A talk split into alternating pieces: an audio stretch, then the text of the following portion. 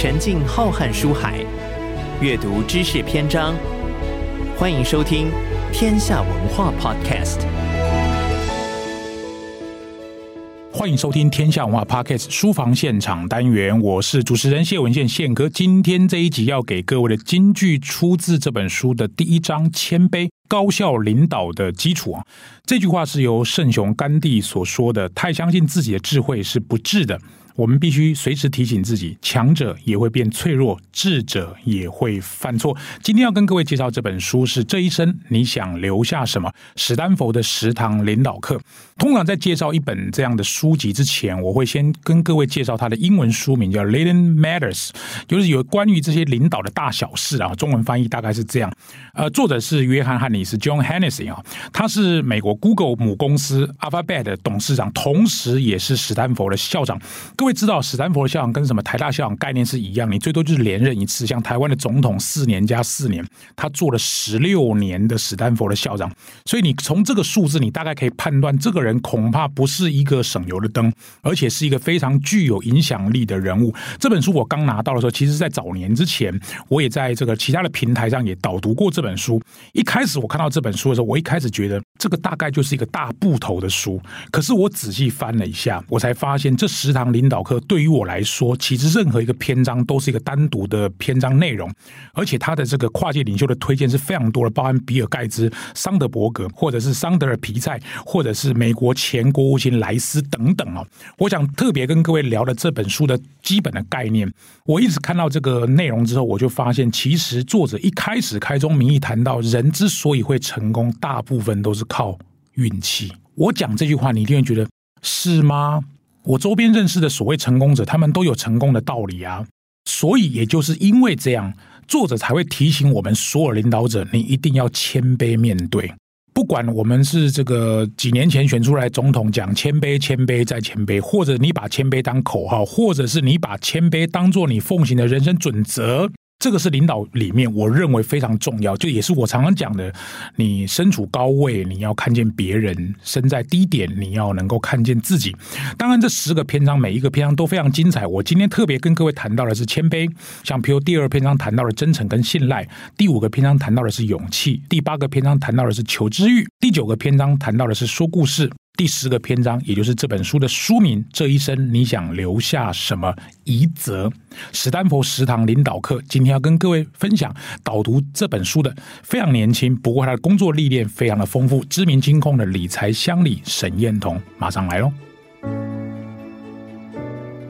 Hello，各位亲爱的听众朋友们，大家好，欢迎各位收听天下文化 Podcast 书房现场单元，我是主持人谢文宪宪哥，今天要跟各位介绍这本书，就是我刚刚所跟各位说的，这一生你想留下什么？史丹佛十堂领导课，今天跟各位导读的是知名金控的理财乡里沈彦彤，请彦彤，请跟听众朋友们打声招呼。嗨，主持人。好，各位听众朋友，大家好，我是燕彤，很开心今天可以来这边跟大家分享这本书对于我留下的一些印象以及一些深刻的回忆哦。好，哎，我想问一下，你你理财专员要做的事情大概是什么东西啊？其实不外乎就是秘书，只是在、啊、只是在理财方面的秘书，哦、就跟我们在金控看到那种理财专员是一样，可能会叫你买投资买基金啊，或者是什么其他的债券啊等等。对对对，但是其实这个是大家对我们的第一印象，但是实际走进来的时候，一个小时内我们有五十五分钟都在聊天，比如说 举凡顾客或客户的狗啊、猫啊、爸爸妈妈叫什么名字，还有他小孩现在今年上大学了没有，都在聊这些。最后五分钟才是在真的在讲理财。嗯，好，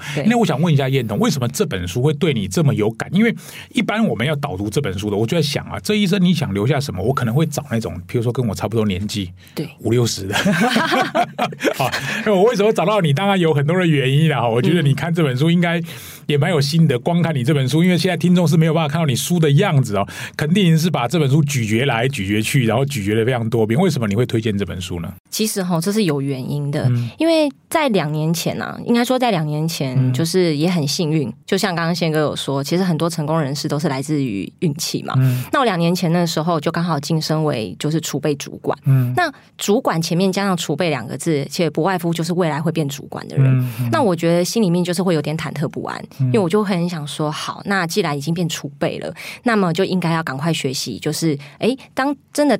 临危上任上任以后变成主管的样子是一个怎么样子，嗯、但是只会活在我的想象中。嗯，所以我那时候就是跑到各大书店就开始寻找有关领导的书。嗯，但是那种书名只要看到什么哦几堂课啊，或者是那种 领导，我完全没有兴趣，就很难看。对，很难看。什么几堂课领导啊怎么样？什么方法？我完全没有办法。嗯、可是这一本书很特别哦，它的书名叫《这一生你想留下什么》，让我觉得，哎，我第一眼看到书名我就买买起来了，嗯、就更。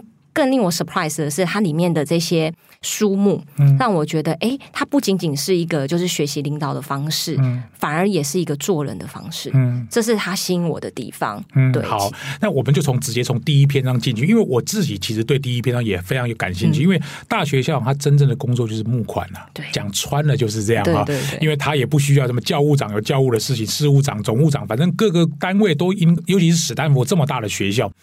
我觉得可能就是因为校长常常要面对那些可能比他更有地位，可能钱比他更多，因为他们当然希望能够史丹佛能够得到更多的募款。校长主要工作大概也是这样。那当然，他一开始说很多的成功者都有很多人在帮忙他，他可能是运气好。我不晓得你看了这个。这个谦卑这个篇章，你你个人的感觉是什么呢？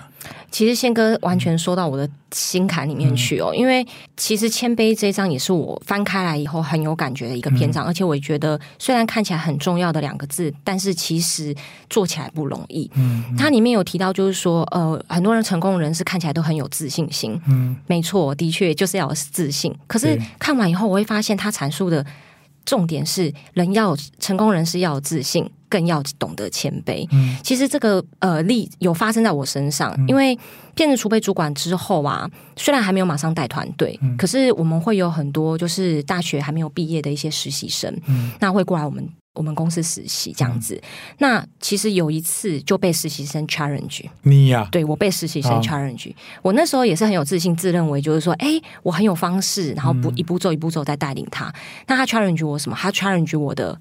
就是仪态，什么仪态呢？因为有的时候我们可能在跟很有自信，在跟对方讲事情的时候，振振有词，手就会环抱，就是环抱胸前这样。哦啊、对对，就是所谓的肢体环抱胸前，就是会让人家觉得哦，你好像高高在上，嗯、那会不会是一个负面表征？嗯、所以他就直接 challenge 我说：“哎，你这样子看起来好像是在质疑我吗？”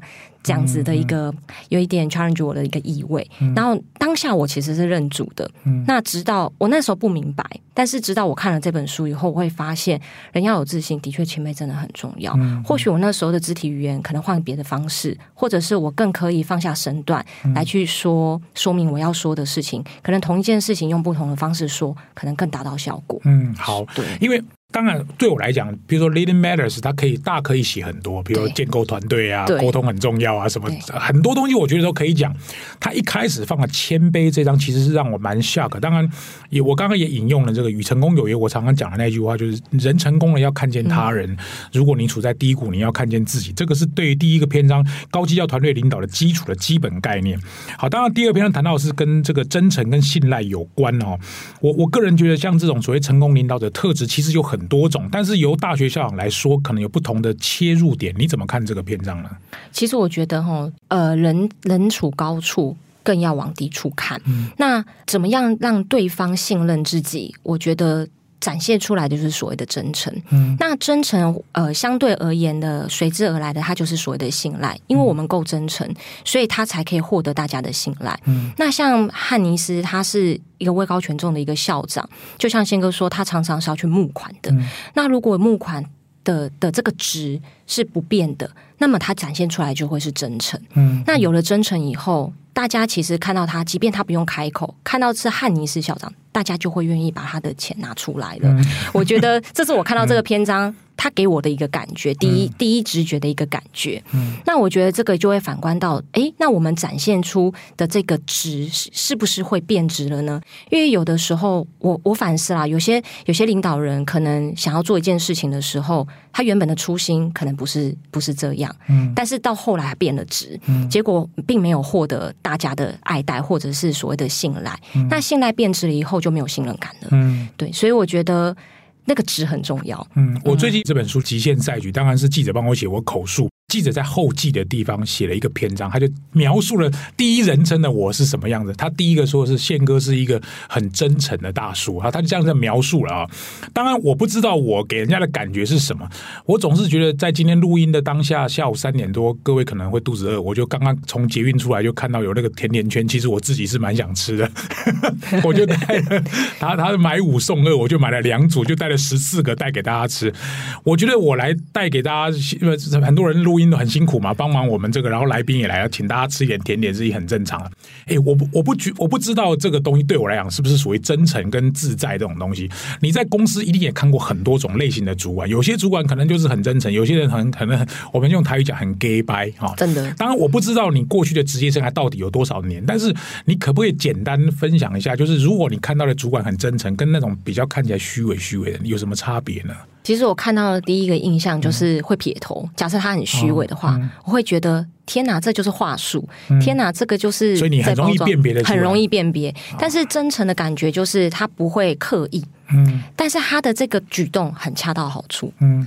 就像宪哥刚刚说的，其实刚刚宪哥走进来，哇，拿着点心来，其实我也没有一开始也没有想到宪哥会这么会做这个举动，但是就是看看完以后吃在吃在嘴里，其实甜在心里。嗯、那这我觉得这种给人家是一种舒服的感觉。嗯、我觉得舒服的感觉的话，其实就是给人家一种真诚的感觉。嗯，好，这里面当然有很多篇章，我们今天大概也很难一个一个跟大家谈。刚刚我在导读的时候特别讲到勇气了哈，为了机构跟这个社群能够挺身而出，当然对于我来说。像这种勇敢的这种能力，就像我可能之前写过的书《人生准备四十八就先冲》，这个是比较像是个人，但是你要为你的组织或者有肩膀，我或者我们讲主管有担当，这件事情恐怕不是一件容易的事。彦彤怎么看呢？其实我觉得这就是所谓的 guts。哦，有很多年轻人都会说主管要有 guts，但他看不到。怎么说呢？比如说他碰到可能举凡好了，可能有客诉哦，做业务单位、前线单位如果有客诉。哎，你的主管反向主管反映问题，主管他是把这个问题再丢回去给你呢，还是说他是直接在身上说，对，我来马上帮你处理，或者我教你怎么处理？嗯、其实这个一线间就可以看出这个主管有没有 guts，有没有担当，就是在这个这个部分就可以看得出来。嗯，你刚刚讲到这个第一线，以前我在房地产上班，我们有一个这个人家讲传为佳话啊，这个故事传为这个。刚好就是有客户，就是骂三字经，说说什么要登什么苹果日报之类，就是在店里面翻桌，就是很 keep up，有点像罗马罗马。嗯，那店长从后门跑掉，这个故事在我们常常就传。哦，我们的意思就是说哈，其实那个被骂的女生她一定也很无辜。好，说实在，那个甚至可能还有一点点生命安全的危险。你第一时间如果主管愿意出来帮他挡架。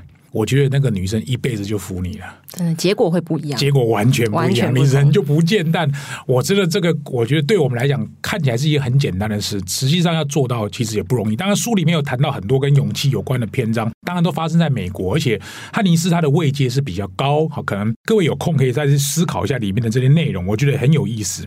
当然，求知欲，我相信燕彤一定会有很多可以讲，因为我看你那么年轻，然后看这么多书，然后学习这么多课程，然后自己的要求也很高。你怎么看待一般职场工作者对于求知欲这件事情对主管的重要程度呢？我觉得相当重要。就如同作者在里面有提，他也认为说，当到一个很高职位，甚至是已经可能将近天花板，比如说像总统这样职位，嗯、我觉得都应该要学习。嗯、为什么？因为世代变化非常的快速。嗯、那如果身处高位不学习，那如果下面的部下都一直勇敢学习，他追上来，他甚至可能会质疑你的能力。嗯，所以我觉得不管是到哪一个时代，更应该要学习。嗯，其实他书里面有一句哦，是爱因斯坦说到的话，我非常非常喜欢，嗯，我也把它写在我的笔记本上面。爱因斯坦有说，他说不要停止发问，永远别失去神圣的好奇心。嗯，我非常非常的喜欢这一句话，嗯，那就也印证说我自己在对于自己。要求就是学习这件事情。嗯、有一句话说：“活到老，学到老。到老”嗯、其实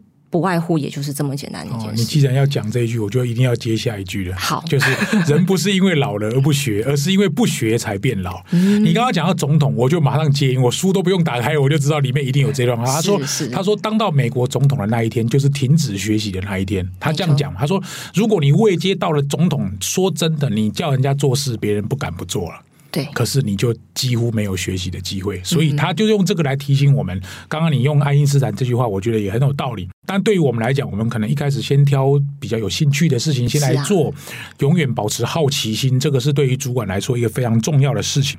当然，最后还有一个说故事啊，因为沟通愿景，如果能够用故事来沟通，这也是宪哥的专长。我常常在讲一件事情的时候，我比较不太喜欢说道理。如果用能够用一个故事来传达愿景，是比较有想法。你对这个的看法？因为你在金融机构上班，我在猜金融机构的主管应该很少讲故事的。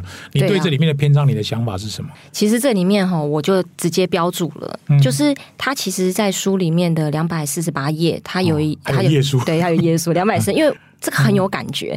他举了一个，就是曾经在哈佛纪念教堂担任牧师的一个一个人哦，叫做彼得高牧师。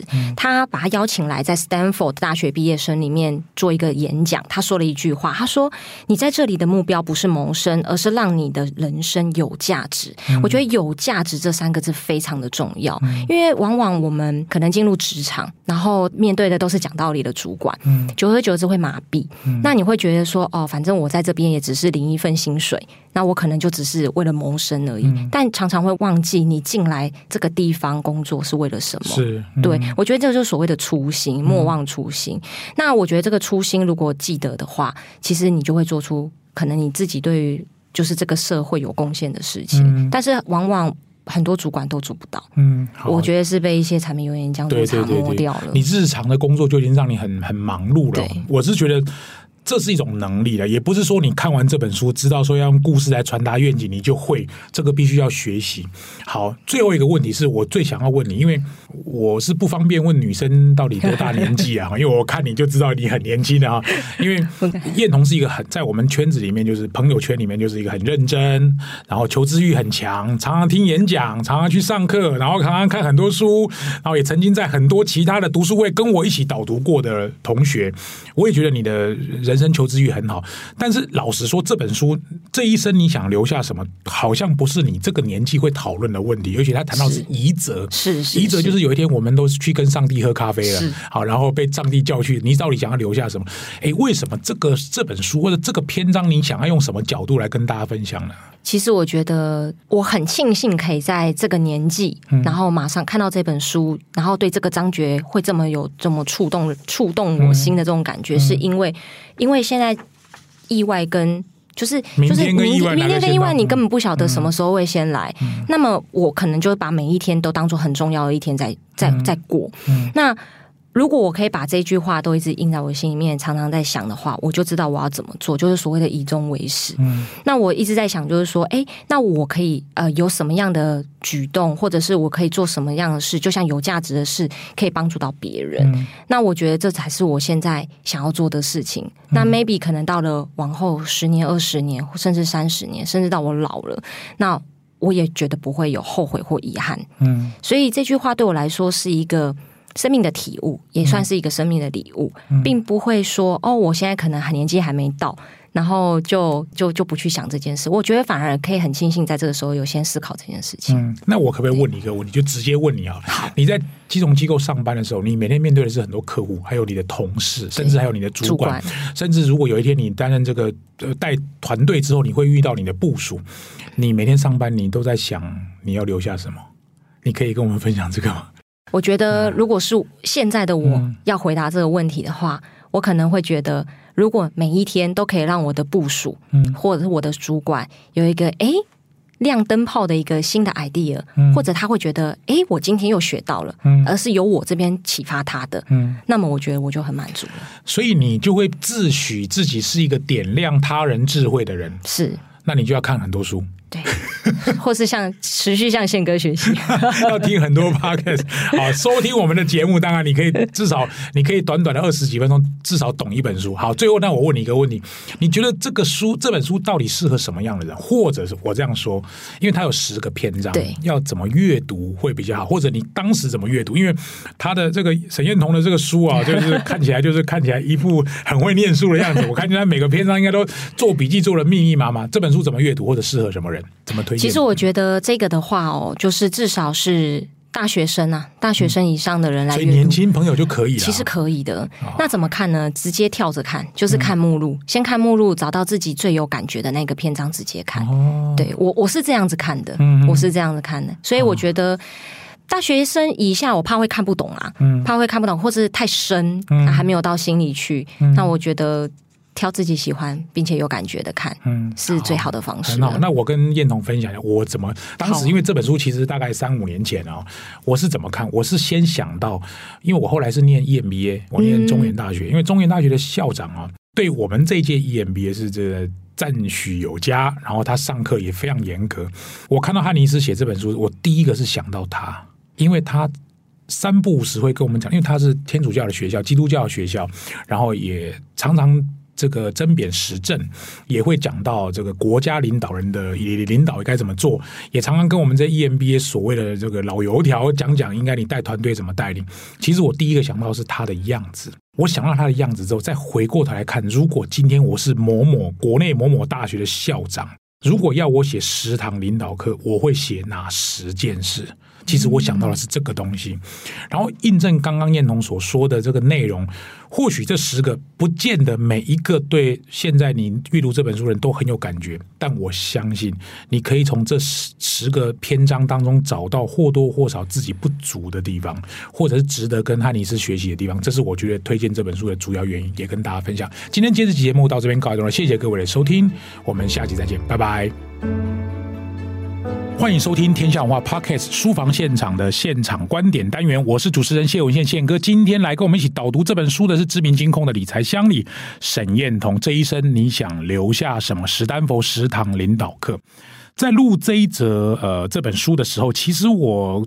最近刚好听到一个案例，我想把这个案例跟大家分享。就是以前我有一个同事啊，他是某家这个连锁品牌的公司的这个高阶主管啊，啊，他跟我分享他的以前的一个老板的一个作为，说他老板离开他们公司之后，有一次回过头来打电话邀请他说，你可不可以给我一下那个南部某家分店的电话，那个店长是谁？我想呢去他们公司拍那个店头的营运状况。然后他因为现在到媒体界。那我那个同事就跟他讲说啊，不好意思，这个主管，因为我们公司是内部不让记者来拍的啊。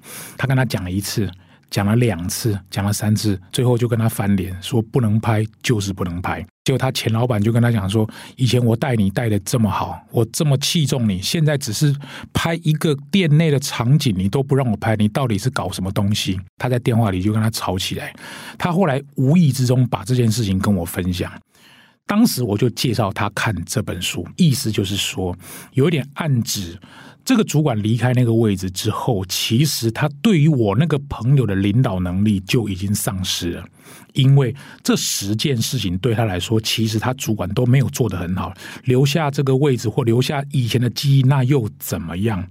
我一开始看到这本书的时候，我直接是联想到这个例子。当我也想到以前我在新一房屋上班的时候，新一房屋的董事长周俊吉曾经也跟我们讲过，他说：“一个主管，如果你能够做到这件事情，员工就会服你。”我们就会问那个董事长说：“是哪一件事？”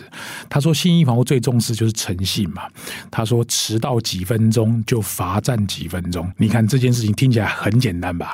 譬如说，主管迟到五分钟，你要开会，你就在旁边罚站五分钟，罚站完你自己再坐进来。好，你就光这么简单的事，你要能够做到，其实也不是这么容易，因为这个就是真诚跟信赖的展现。所以，如果你要问我，leading matters，就是领导者需要注意的大小事到底有哪些？我可以看完这本书之后，帮各位总结几个我想要跟大家分享的。第一个，你到底是为谁服务？你先想清楚。第二，你们这个单位如果有一些好的东西出现，请问你们庆祝荣耀的方式到底是什么？第三，我想提醒大家的是，成功是最烂的导师，因为这句话其实就是谦卑的反向词。第四，帮助你的员工，那些 report 给你的人找到他们的志业，用这本书的话来说，就是帮助他们找到他的那一生想要留下什么，这就是你这个当主管最大的使命。最后想送给各位的一句话就是：不要追求声誉。因为生育，他自己会来找你。只要你这十件事情都做对了，我相信你在别人的心中就是非常有威望的一个人。这一生你想留下什么？史丹佛的食堂领导课，希望各位会喜欢。我们下期再见，拜拜。